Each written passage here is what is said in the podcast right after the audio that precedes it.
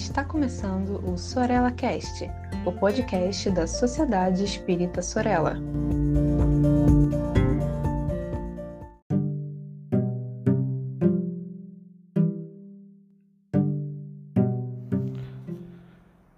Olá a todos vocês que dedicaram alguns minutos da sua semana para ajudar conosco a doutrina espírita. Meu nome é Roberto Lota e este é mais um podcast da série Arte e Espiritismo pelo Solera Cast. Sejam todos muito bem-vindos. Bom, o nosso estudo de hoje vai tentar analisar um pouco dos aspectos artísticos da obra Nosso Lar. Acredito que todos nós já temos ouvido falar, já temos lido ou visto algum filme, alguma série, é, alguma forma de teatro, revista, quadrinhos, porque Nosso Lar por ser talvez a obra mais conhecida e uma obra que vendeu mais de 1 milhão e 600 milhões de exemplares e já foi várias vezes encenada, representada, ela acaba sendo amplamente conhecida por todos nós, né? Muitas vezes pessoas espíritas como não espíritas já conhecem a obra, já entendem um pouco sobre o que, que ela trata.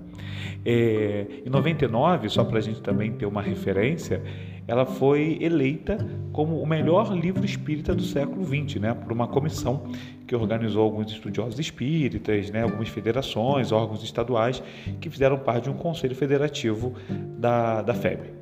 Bom, é interessante então a gente pensar que a obra Nosso Lar, ela, por qualquer análise que a gente possa fazer, ela acaba entrando como uma obra importante de estudo, afinal de contas, mesmo se a gente olhasse um critério artístico, um critério sociológico, um critério espírita, ela tem, teria muita coisa para dizer, não só pela obra em si, mas pelo contexto em que ela está inserida, pelo autor, né, o André Luiz, pelo, pelo médium, Chico Xavier, todas essas pessoas ou todas essas figuras importantes no estudo do movimento espírita brasileiro. Bom, é, agora, talvez a gente se pergunte por que, que essa obra e não outra teve grande sucesso, né? Foi tão tantas tantas vezes encenadas e representadas. Acho que a gente pode levantar algumas possibilidades, né? Eu acho que ela tenta responder, quer dizer, ela responde, é, ainda que a gente ao ler possa concordar ou não, mas ela responde como obra a uma questão essencial: para onde nós iremos, né? É, é, claro que essa resposta que ela dá, em alguma medida, a gente encontra também no livro dos Espíritos, com a diferença que no livro dos Espíritos, quando se fala em progressão, a gente não entende direito, talvez, ou não entendia lá atrás, especificamente para onde nós iríamos. Nesse sentido, o nosso lar ele coloca de uma maneira bem objetiva. Você vai para uma colônia, você se desenvolve, você progride, vai para outras colônias, e ali você tem todo um processo de aperfeiçoamento, ou seja, ele materializa muitos dos conceitos que, eventualmente, na, no livro dos Espíritos, a gente poderia pensar que são um pouco mais, digamos, filosóficos. É, então, isso faz com que pessoas que sejam espíritas ou não tendam a olhar a obra com um pouco mais de, de entendimento do que pode acontecer. E aí tem um ponto importante aqui, né? É, dizer que a gente entenderia para onde vamos, não significa dizer que isso seja uma unanimidade dentro do, do pensamento espírita, né? É, quer dizer, que nosso lar seja uma unanimidade. Mas a obra, como obra, ela se propõe a responder. E a gente já vai falar um pouquinho disso lá na frente. É, uma outra coisa também, que a obra talvez contribua muito para o o sucesso da obra é que quando ela fala nesse desenvolvimento, quando ela fala nessa progressão, ela amplia a nossa esperança de futuro, né? É como se em alguma de alguma forma nosso lar ele apresentasse o caminho para a felicidade. Afinal de contas, independentemente dos espíritos, a gente entende a obra explica que o processo contínuo levará todos a um determinado lugar e que esse lugar será um lugar de felicidade. É, tem um terceiro ponto que a gente pode falar que é, o, que é o ponto literário, que eu quero comentar um pouquinho mais para frente. Antes disso, eu tinha levantado aqui a ideia de que poderemos concordar ou não com a visão de nosso lar. É porque dentro do, do pensamento espírita há pessoas né, que defendem que aquela construção seria uma construção imaginada, não seria daquele jeito ou não existiria, afinal de contas, isso não estaria contido dentro da, da codificação de Allan Kardec. Então, aquilo ali seria, por exemplo, uma interpretação equivocada ou do médium ou do espírito, né? no caso do André Luiz. É, já outros acreditam que não, já outros já defendem a ideia de que ah, na época da, que o livro foi lançado, entendendo que o espiritismo ele é um ele é a apresentação de, de revelações, né? ele é uma revelação, mas ele não se fecha, ele não diz que está, ele não, não aponta que está falando sobre todas as possibilidades, mas que outras podem, outras coisas podem acontecer. Então há um grupo que já acredita que o nosso lar seria é, um desses aspectos da revelação, não o nosso lar em si, né? Mas a ideia das colônias espirituais, já que esse conceito não está em Kardec. É uma questão um pouco mais ampla que a gente precisaria desenvolver em outro momento, mas só para a gente ficar com a nossa, digamos, integridade intelectual entender esses dois pontos para que pensemos estudemos depois paralelamente. O nosso ponto hoje, mais específico, é mencionar a estrutura literária do nosso lar. Eu acho que tem algumas coisas que nos ajudam a pensar um pouco nisso, né? Logo de cara, se a gente simplesmente folheasse a obra, a gente veria capítulos muito curtos. Não podemos entender que essa obra é lançada na década de 40 e à época ainda havia um gosto por uma linguagem muito rebuscada, sofisticada, uma linguagem difícil, com capítulos longos, muito descritivos. Nosso lar não faz isso. Ele usa capítulos muito curtos, é, às vezes de cinco ou seis páginas páginas. Logo depois, é, ou melhor, logo depois não, mas no próprio capítulo, ele dá um título que é como se fosse um resumo de tudo que vai acontecer naquela obra. Então, você conseguiria estudar, por exemplo, Nosso Lar, pulando, vamos supor que tenhamos lido numa primeira vez. A gente poderia voltar parte a parte, porque cada capítulo tem uma integridade muito grande. Então, isso, por exemplo, faz com que a obra tenha funcionado como estudo e também como forma de tirar dúvidas. Então, podemos pensar aquele, aquelas pessoas que vêm do livro dos Espíritos, né, com mil e poucas perguntas, discutindo, refletindo, é, e muitas vezes de uma maneira com bastante profundidade, quando vai para o nosso lar, parece encontrar ali uma obra muito mais, muito mais limpa, muito mais clean, né? É, muito mais tranquila de ser, de ser absorvida e de ser estudado. Isso faz com que o público, de uma maneira geral, também se é, popularize a leitura e divulgue e tudo mais.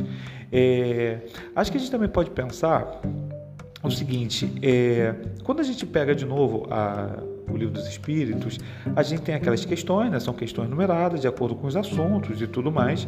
É, mas são perguntas em que muitas vezes há um desenvolvimento muito grande.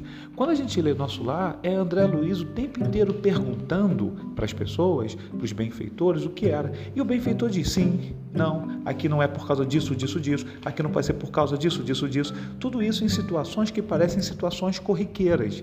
Então, por exemplo, no, nosso, no, no, no livro dos Espíritos, a pergunta ela é muitas vezes ampla. Pode o espírito desencarnado? É muito amplo. Quando a gente está lendo Nosso Lar, é assim: o espírito desencarnado pergunta assim: eu, porque fiz isso, isso, isso, sofro exatamente qual consequência? Essa, essa e essa. Isso então dá para as pessoas que estão ainda no processo de leitura inicial, dentro do, do movimento espírita, é, um, um, conforto, ou é ou não é. Então, isso é um ponto que, que me parece muito importante no nosso lar para torná-lo literariamente uma obra de grande apelo. Uma outra coisa que a gente também pode pensar é, em cima dessas, dessa vivência, dessas experiências que a gente encontra André Luiz comentando ao longo da sua obra, é o seguinte: é, de uma maneira geral, estruturalmente, o romance do André Luiz, né, os romances todos do André Luiz, ele se constrói de uma maneira em que tudo é muito bem encadeado. Então você tem uma sensação de uma progressão cronológica dos eventos. Na nossa vida, a gente só consegue muitas vezes perceber essa progressão cronológica quando a gente olha para trás. E aí a gente vai dando sentido às coisas que a gente viveu. Quando a gente está lendo é, Nosso Lar, há algo muito semelhante acontecendo ali. Quer dizer, André Luiz vivencia os eventos, tem as experiências, encontra outras pessoas, mas tudo meio que vai se encadeando para gerar ao final do livro um clímax, é em que não, normalmente no clímax a gente vai encontrar os benfeitores, né, determinados benfeitores se revelando no passado é, espíritos ainda mais trevosos que evoluíram, ou ao contrário, né? a gente descobre que um determinado espírito que está ali fazendo uma ação mais negativa ele vai entrar num processo de, de remissão, mas que há alguma justificativa ou alguma explicativa em algo que se viveu há muitos anos, há muitos séculos, em muitas encarnações. Então, o que, que acontece em André Luiz? Ele tem o capítulo curto, ele tem uma linguagem mais simples do que antes, ele responde o sim e não de uma maneira muito mais objetiva. É, os capítulos são escritos de forma, né, especificamente nosso lá, de forma a esclarecer determinados conceitos. Quando você vai se aproximando do final, você acompanha uma história em que se desenvolvem uma, uma sucessão de assuntos, uma sucessão de coisas. Então, esse ponto, ou esses pontos, de uma maneira geral, eles são importantes, eles são fundamentais para a gente entender como se encadeiam a, a reflexão artística de nosso lar. Para a gente também dar uma ideia do ponto de vista mais, mais literário, é, vou pegar um fragmento aqui, só vou ler pouquíssimas linhas, né, para que a gente não se canse só ouvindo, para que a gente consiga entender um pouco da preocupação artística. Ele escreve assim: Deleitava-me agora contemplando os horizontes vastos, debruçadas janelas espaçosas. Impressionava-me, sobretudo, os aspectos da natureza. Agora ele vai começar a descrever aquelas, aquelas primeiras impressões que ele tem quando ele chega à colônia. Quase tudo melhorada a cópia da Terra. Cores mais harmônicas, substâncias mais delicadas. Então a gente observa que são frases curtas, de mais fácil compreensão. Forrava-se o solo da vegetação. Grandes árvores, mares fartos, jardins deliciosos. Desenhavam-se montes coroados de luz em continuidade à planície onde a colônia repousava. Observa, são descrições mais curtas e são descrições muitas vezes construídas em cima de profundo, de profundo, de profunda admiração, o que também gera uma coisa que é muito própria do pensamento espírita, que é gerar esse otimismo, gerar essa sensação de desenvolvimento, de progresso, de que eu vou de que eu vou conseguir se eu seguir determinados caminhos. Então, para a gente já direcionar para o fim, quando a gente lê a obra Nosso Lar, o que a gente encontra nela são um conjunto de características artísticas que fazem com que o leitor, ainda que seja inicial, iniciático ou inicial na literatura espírita, ele consiga se apropriar dos principais fundamentos. Por isso que muitas vezes, quando a gente vai a um determinado centro, um determinado lugar, as pessoas às vezes até indicam o nosso lar como uma obra é, para se iniciar o pensamento, o pensamento espírita. De uma maneira geral, o que me parece sempre importante ainda que a gente leia qualquer tipo de romance espírita, já que é muitas vezes pelo romance espírita que as pessoas cheguem, chegam ao espiritismo, é que quando a gente tiver nossas primeiras oportunidades, a gente sempre leia em comparação ao livro dos espíritos, em comparação às obras de Kardec, para que a gente também não fique somente na leitura dos romances, mas para que os romances nos acompanhem, né, como as obras literárias que são, que eles nos acompanhem, mas que eles também não sejam os únicos a fundamentar a nossa formação, nossa formação espírita e espiritual. Bom, é, a gente continua falando um pouquinho de nosso lar no nosso próximo podcast. Eu agradeço a vocês por terem ficado aqui e ouvido esses minutos aqui com o nosso lar. E a gente continua depois. Muito obrigado a todos. Fiquem com Deus.